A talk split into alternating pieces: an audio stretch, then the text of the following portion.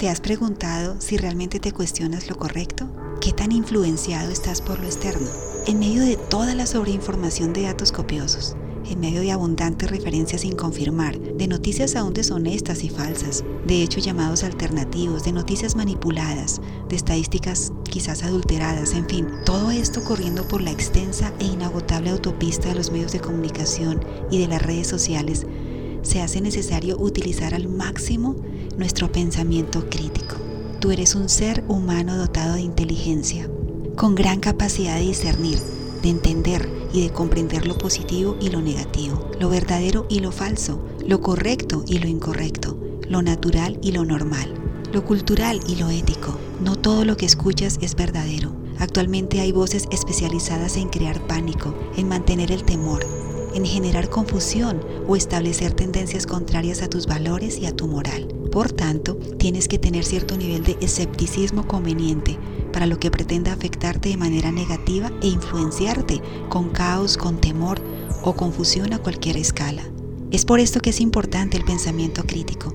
Cuando utilizas tu pensamiento crítico, examinas razones, analizas hechos, confirmas versiones, observas objetivamente, estudias en detalle diferentes perspectivas, comparas hechos, culturas y situaciones, aplicas valores morales y principios éticos, refutas información errónea, aceptas información verdadera y puedes decidir inteligentemente, no solo de acuerdo a tus intereses, sino a los intereses de tu familia, de tu círculo social y aún de la sociedad.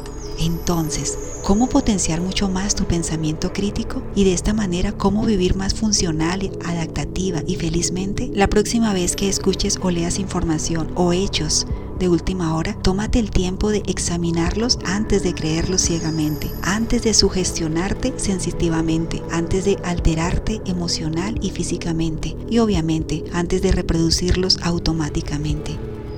Ayúdate preguntándote, ¿son estos realmente hechos o son meras afirmaciones? ¿Están respaldados por evidencia y esa evidencia está verificada? Los llamados hechos se basan en suposiciones o presunciones. ¿Cómo está mi mente predispuesta a estos supuestos hechos? ¿Mis miedos, mis temores se incrementarán con estas noticias? Tengo ideas precondicionadas que me están persuadiendo de creer o de no creer. Si yo creo esto, ¿Alguien se beneficia de mi creencia en estos supuestos hechos? Si yo creo esto, ¿estos supuestos hechos validan o activan la agenda de algo o de alguien?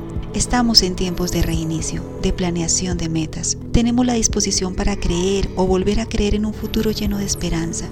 No caigas en la tentación de darle vida a un desastroso pasado. No perpetúes el miedo, el terror, el pánico, la ansiedad. No alimentes tus miedos con rumores, con comentarios o con mensajes que, en lugar de impulsarte a tu destino, pueden detenerte y aún más pueden estancarte y boicotear tu propósito de vida. Recuerda, eres una maravillosa persona. Potencia tu pensamiento crítico y tendrás una perspectiva más objetiva y saludable de la vida para este momento tan crucial de la humanidad. ¿Requieres orientación adicional para potenciar mucho más tu pensamiento crítico? Contáctame. Soy Ana Cruz, tu psicóloga. Hasta un próximo episodio.